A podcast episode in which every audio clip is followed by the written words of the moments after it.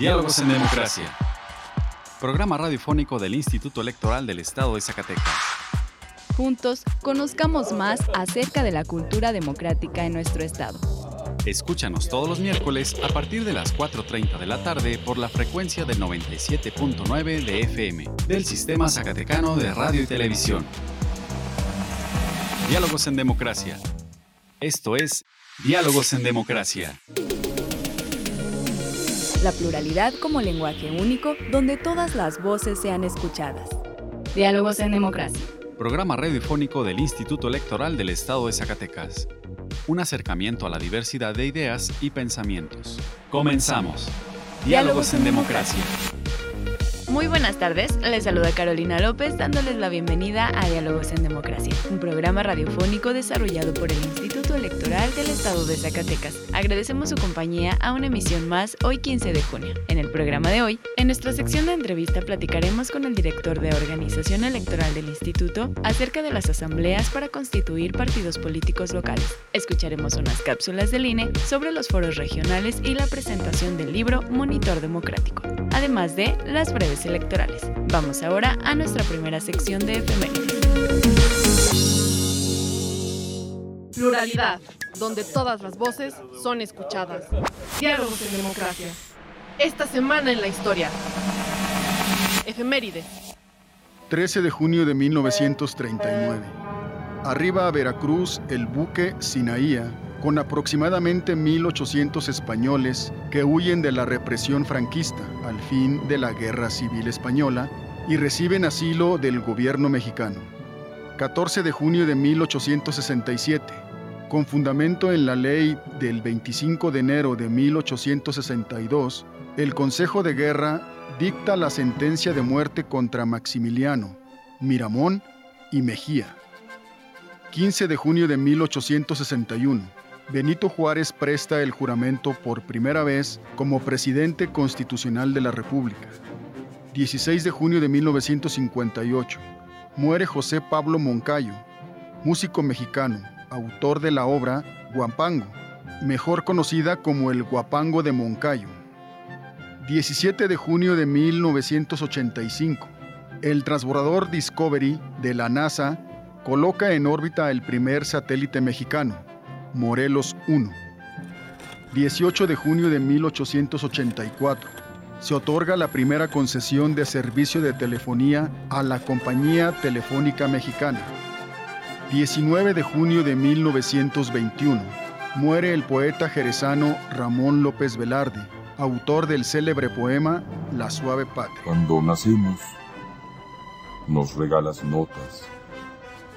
Después, un paraíso de compotas, y luego te regalas toda entera, suave patria, a la cena y pajarera.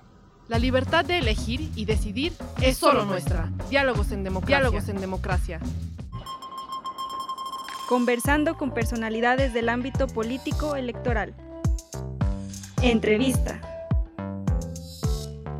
El día de hoy está con nosotros el licenciado Jesús Guillermo Flores Tejada. Él es director de Organización Electoral y Partidos Políticos del IES, con quien platicaremos de las asambleas distritales y municipales que están realizando las organizaciones ciudadanas que buscan consolidarse como partidos políticos locales y en las que está interviniendo el instituto en materia de certificación de las mismas. Licenciado, muy buenas tardes. Bienvenido a Diálogos en Democracia. Buenas tardes, Caro. Este, gracias por la invitación a tan importante programa. Actualmente, bueno, en el mes de enero algunas organizaciones ciudadanas ya sabemos que presentaron ante el IE su solicitud para comenzar su proceso y consolidarse como partidos políticos locales, pero actualmente, ¿cuáles o cuántas son las organizaciones que están realizando asambleas? Sí, con mucho gusto eh, informarte a, a tu público también que son nueve organizaciones las que cumplieron con los requisitos para poderse constituir como partido político local y de esas nueve, dos organizaciones son las que ya nos presentaron una agenda para llevar a cabo asambleas tanto distritales como municipales y las organizaciones son básicamente Movimiento Autónomo Zacatecas y Revolución Popular Zacatecas. De estas dos organizaciones, únicamente Movimiento Autónomo Zacatecas ha llevado a cabo tres asambleas, de la cuales una no se pudo llevar a cabo porque no cumplieron con el quórum requerido, que fue en el Distrito 4 de Guadalupe, y las otras dos, de manera preliminar, sí, se, sí cumplieron con el quórum y con el mínimo requerido de, de ciudadanía para, para, llevarse a cabo esta asamblea, estas asambleas. Estas asambleas que ya se realizaron, entonces, cumplieron con el mínimo de asistentes requeridas.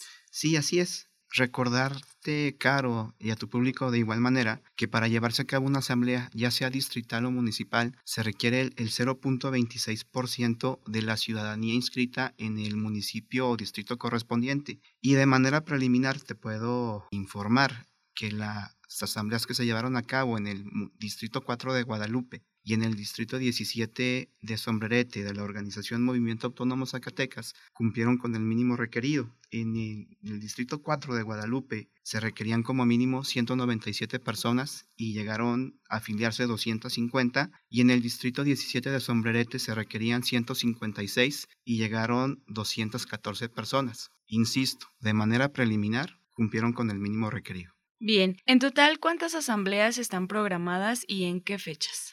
En, total, al día de hoy, eh, únicamente tenemos programadas de Revolución Popular Zacatecas 10 eh, asambleas municipales. Y de la organización Movimiento Autónomo Zacatecas únicamente tenemos ya el conocimiento de una.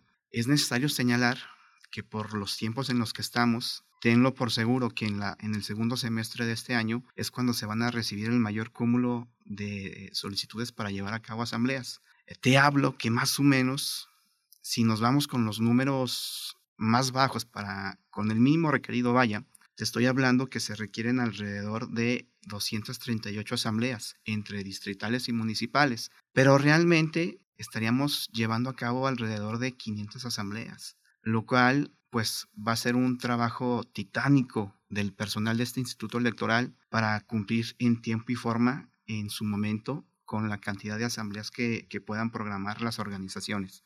Bueno, pues se viene muchísimo trabajo. De estas nueve organizaciones que están en proceso de constituirse como partido político local, ¿cuáles eligieron las asambleas municipales y cuáles las distritales? Sí, con mucho gusto, Caro. Comentarles que de las nueve organizaciones, cuatro eligieron llevar a cabo asambleas distritales y cinco de ellas asambleas eh, municipales. Quien se decantó por llevar a cabo asambleas distritales son Movimiento Autónomo Zacatecas, Movimiento Laborista Zacatecas, Rumbo Monrealista y Democracia Alternativa. Y quien escogió realizar asambleas municipales son Conformando Alternativa, Projector, La Familia Primero, Revolución Popular Zacatecas, Ni una lucha más aislada y finalmente Proyecto Acción Ciudadana Millennial. Si nos vamos con los mínimos requeridos, Caro, tendrían que llevar a cabo las organizaciones que decidieron llevar a asambleas distritales al menos 48 y de las que decidieron llevar a cabo asambleas municipales serían mínimo 190, lo cual sería, lo cual no va a ocurrir. Realmente de estas 238 asambleas totales, estaríamos llevando a cabo de aquí al mes de, a más tardar, en la primera quincena del mes de enero de 2023, alrededor de 500 asambleas, siempre y cuando este, las organizaciones que no nos han traído su calendario para llevarlas a cabo no lo presenten. Pero más o menos esperamos llevar a cabo 500 asambleas de aquí a la primera quincena del mes de enero del 2023, porque recordar que las organizaciones tienen para llevar a cabo su asamblea local constitutiva a más tardar al 19 de enero del 23, Caro. Entonces, deben de concluir las asambleas a más tardar la primera quincena de enero del próximo año. Así es, para que puedan llevar a cabo su asamblea local constitutiva el 19 de enero del 2023 a más tardar. Puede ser antes, pero son las fechas que tenemos en nuestros lineamientos. Bien, ¿cuánto personal del instituto interviene en cada asamblea y qué hacen en ellas? Sí, depende mucho del tipo de asamblea que se lleve a cabo.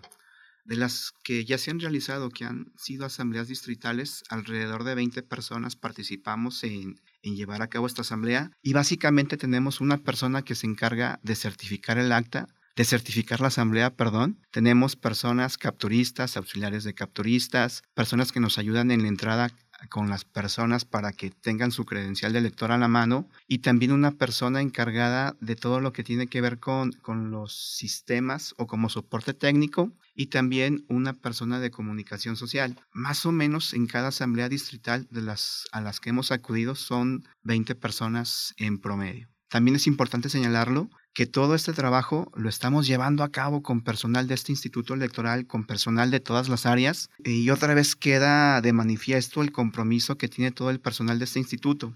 Bien, pues será un trabajo titánico, como bien lo dices, para el segundo semestre de, lo que falta de este año. Algo que, nos quede por ahí en el tintero que, quieras mencionar. Sí, pues agradecer eh, el espacio a tu público, obviamente, y decirle a la ciudadanía que vamos a estar recorriendo toda la entidad casi siempre en fin de semana. Y pues nada, agradecerles el espacio y estamos para servirles. Bien, pues nosotros también estaremos al pendiente de cómo va el proceso de constitución de estas organizaciones ciudadanas. Muchísimas gracias, licenciado Jesús Guillermo Flores Tejada, director de Organización Electoral y Partidos Políticos del Instituto Electoral del Estado de Zacatecas. Pues agradecemos que haya estado con nosotros en Diálogos en Democracia. Que tenga una excelente tarde. Gracias representando el libre derecho a la elección. Diálogos en democracia. El IES protege los datos personales que recibe en el ejercicio de sus atribuciones. Un dato personal es toda aquella información que permita identificar a una persona. Si no estás de acuerdo con el tratamiento de tus datos personales, puedes ejercer tus derechos de acceso, rectificación, cancelación u oposición. El procedimiento es sencillo y gratuito. Comunícate al 492-92-20606, extensión 650, o en transparencia.ies.org.mx. Instituto Electoral del Estado de Zacatecas. Nuestra elección en la diversidad de, en la diversidad de pensamiento. Diálogos, en, democracia. Como parte de las actividades de la Cumbre de la Democracia Electoral, organismos electorales de todo el mundo realizarán cinco foros regionales y uno global, en los que se busca analizar los desafíos, fortalezas y áreas de oportunidad que enfrentan las democracias en la actualidad, así como detonar una reflexión institucional en su defensa. Los temas de interés en la materia político-electoral. ¿Sabías que? Como parte de las actividades de la Cumbre de la Democracia Electoral, organismos electorales de todo el mundo realizarán cinco foros regionales en los que se busca analizar los desafíos, fortalezas y áreas de oportunidad que enfrentan las democracias en la actualidad, así como detonar una reflexión institucional en su defensa. El 8 y 9 de junio toca el turno a Europa, el 28, 29 y 30 de junio a América, la primera quincena de julio a Asia, el 25 y 26 de julio a África y el 24 y 25 de agosto al norte de África y Medio Oriente. Finalmente, en septiembre se realizará la cumbre global. La Cumbre de la Democracia Electoral es una iniciativa del INE cuyo eje temático es el papel de los organismos electorales en el fortalecimiento de las normas y prácticas democráticas. Conoce más información en INE.mx y en centralelectoral.ine.mx. Pluralidad, donde todas las voces son escuchadas. Diálogos en democracia. El INE y el Colegio de Profesores Investigadores con actividades académicas formales en universidades extranjeras de excelencia presentaron el libro Monitor Democrático 2021, Elecciones 2021, Pluralismo o Presidencialismo Hegemónico, División de Poderes y Organismos Constitucionales Autónomos, que reúne textos de 82 autoras y autores sobre la democracia representativa, los regímenes políticos autoritarios y los órganos constitucionales autónomos explorando ideas a través del diálogo. Hablemos de...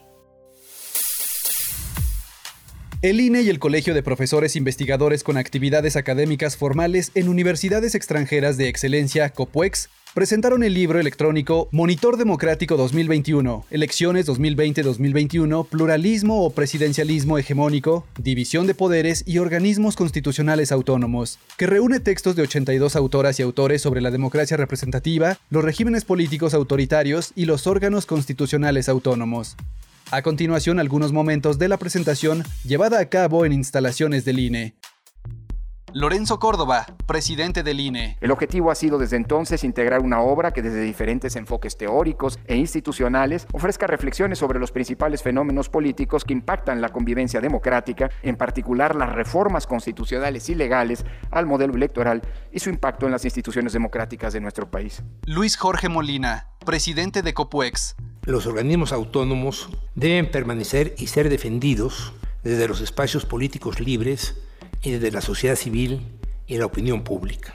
Mónica Soto, magistrada del Tribunal Electoral del Poder Judicial de la Federación. Este volumen aborda desde distintos ángulos el poder público, que su contenido se rige y se dirige al fortalecimiento de la vida democrática nacional desde la perspectiva de cada uno de los ensayos. Adriana Favela, consejera del INE que el INE es un órgano garante de la democracia mexicana, que junto con el Tribunal Electoral del Poder Judicial de la Federación, pues me parece que son los dos pilares de nuestro sistema democrático. Alberto Fabián Mondragón, académico de la UNAM. Lo fundamental que mediante estos órganos autónomos constitucionales se genere la credibilidad en la democracia y para ello debemos también cuidar que se encuentren incluidos los grupos vulnerables. Martín Faz, consejero del INE. María Elena Álvarez de Vicencio pertenece a esa generación de mujeres que abrió a las mexicanas en su conjunto el camino cerrado y difícil del acceso a la vida laboral, la vida pública, académica y política, cuando el camino era más difícil y costoso. Osvaldo Chacón, presidente de la Asociación de Instituciones Electorales de las Entidades Federativas. Pero miren lo que acabamos de ver el pasado 5 de junio, recientemente, lo que demuestra es todo lo contrario, instituciones sólidas, confiables, que han avanzado en términos de profesionalismo, de autonomía, Puedes descargar el libro electrónico Monitor Democrático 2021 en www.copuex.com y conocer más información en centralelectoral.ine.mx. La libertad de elegir y decidir es solo nuestra. Diálogos en democracia. Diálogos en democracia. ¿Te interesa conocer más sobre las elecciones? Tú puedes solicitar la información que el Instituto Electoral del Estado de Zacatecas posee, obtiene, genera, adquiere o transforma. Consúltala en la página del IES. Puedes solicitarla también en el correo transparencia.ies.org.mx o a través de la Plataforma Nacional de Transparencia. Si tienes alguna duda, comunícate al teléfono 492-92-20606, extensión 650. El acceso a la información pública es gratuito y es tu derecho. Ejércelo. Representando el libre derecho a la elección. Diálogos en democracia. Educación en democracia. Cultura cívica. Cultura cívica. Desde hace algunos años, somos testigos del incremento de los días mundiales en nuestro calendario, todos con una finalidad específica, que van desde generar conciencia acerca de alguna problemática de trascendencia mundial hasta la denuncia para la erradicación de conductas, actividades o acciones que realizamos como seres humanos. Los días mundiales permiten entonces que seamos conscientes de algunas problemáticas y por medio de conferencias, conversatorios o actividades podamos corregir actitudes nocivas. Hoy, en Diálogos en Democracia, queremos hablar del Día Mundial de la Toma de Conciencia del Abuso y Maltrato a las Personas Adultas Mayores. Abuelitos, abuelitos, guíenme. Al respecto, queremos hacer énfasis en los tipos de maltrato del que pueden ser objeto los adultos mayores, como es el maltrato físico, en el que pueden entrar también el abandono, el maltrato económico y el psicológico, entre otros. El maltrato psicológico quizás es uno de los que más ejercen las personas adultas mayores, pues es un maltrato que se desarrolla constantemente y en el que de forma involuntaria todos contribuimos como sociedad. Históricamente, el aislamiento de los adultos mayores se ha producido a partir de sus capacidades físicas, especialmente cuando su movilidad se ve disminuida. En la época clásica de los griegos y romanos, el hedonismo y la búsqueda de la perfección impulsaban a la gente a rechazar la vejez. Durante la Edad Media carecían de valor las personas que no fueran fuertes, como mujeres, niñas, personas delgadas, ancianos o ancianas. Durante el Renacimiento, la ancianidad fue atacada de manera feroz. Incluso, en algunos casos, las mujeres fueron consideradas brujas al perder su belleza. Actualmente, intentamos reivindicarnos como sociedad en el trato hacia los adultos mayores. Sin embargo, para alcanzar la erradicación del maltrato a adultas y adultos mayores, tenemos que comenzar desde la juventud, a comprender que todas y todos podremos llegar a edades avanzadas, que podrían mermar nuestras aptitudes físicas. Los avances de la medicina han permitido incrementar el promedio de vida de los adultos y adultas mayores, y también pueden mejorar su calidad de vida, físicamente hablando. Sin embargo, emocionalmente, todas y todos podemos formar parte de las mejoras. Podemos brindar acompañamiento a las personas adultas mayores y que ese acompañamiento vaya encaminado a mejorar su salud mental para que a partir de la convivencia, él o la adulto mayor comprenda que una edad no define las ganas de vivir, la felicidad que le rodea y la actitud que puede obtener frente a la vida.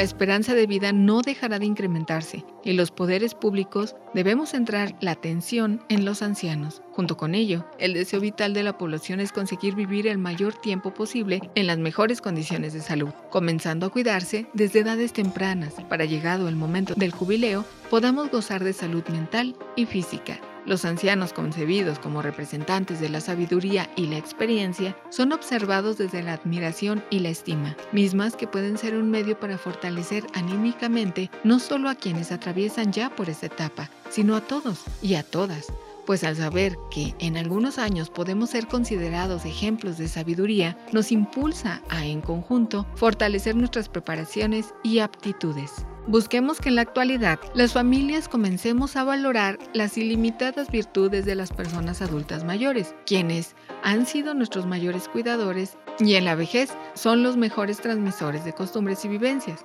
las cuales con la explicación correcta podemos adaptar. Sin embargo, si estas costumbres y vivencias no nos ayudan a mejorar como sociedad, vamos solo recordándolas como un cuento que ya no aplica.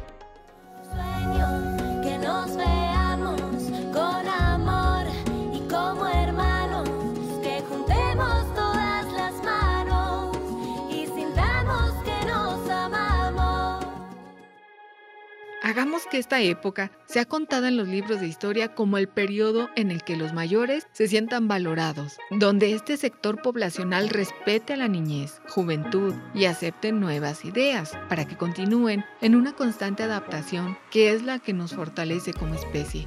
Asimismo, en una era en la que la longevidad se aprecie como sinónimo de salud, bienestar, sabiduría y autoconocimiento.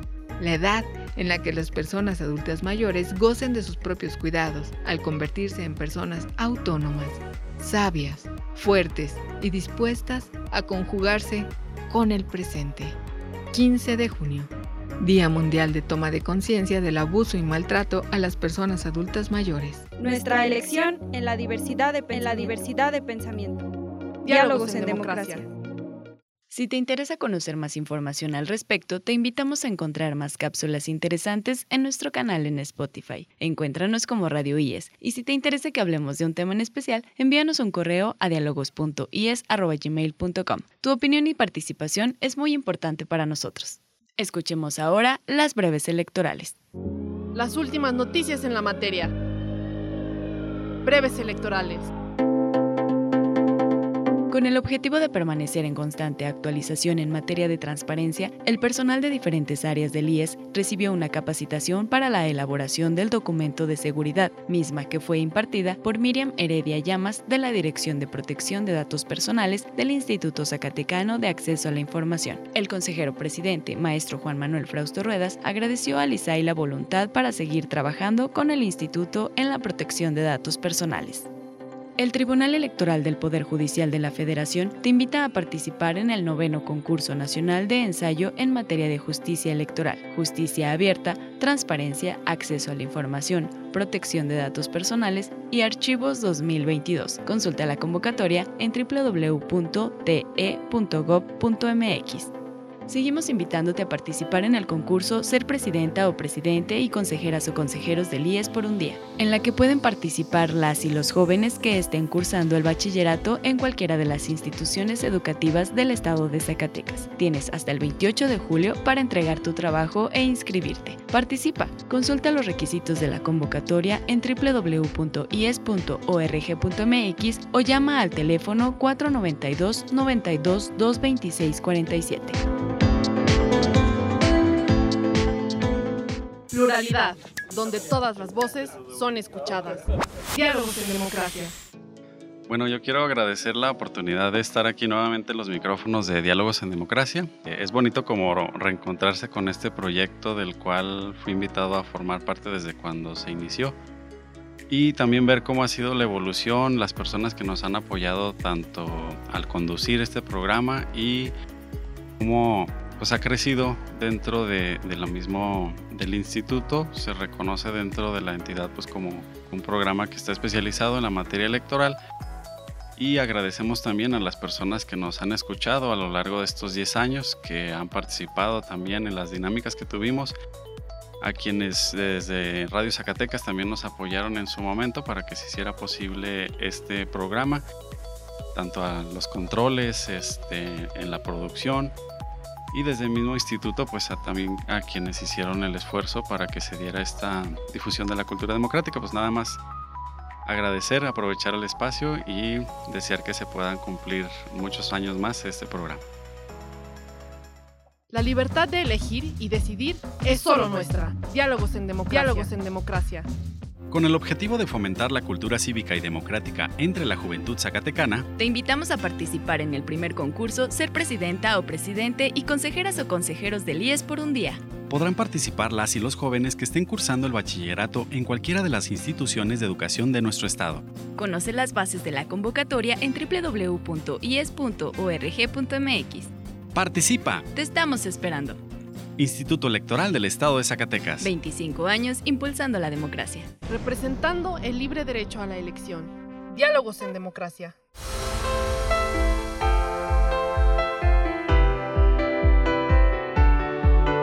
Estimados radioescuchas, hemos llegado al final de esta emisión. Agradecemos su compañía en esta tarde y esperamos nos vuelvan a escuchar el próximo miércoles en punto de las 4.30 de la tarde. Agradecemos a Radio Zacatecas el apoyo para la difusión de este programa. También agradecemos el apoyo y el acompañamiento de Antonio Castro, Horacio Rodríguez y Virginia Perusquía.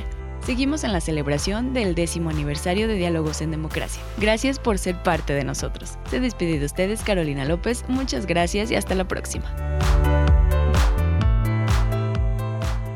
Esto fue Diálogos en Democracia. Un espacio del Instituto Electoral del Estado de Zacatecas para la promoción del diálogo y la cultura democrática. Te esperamos en nuestra próxima edición.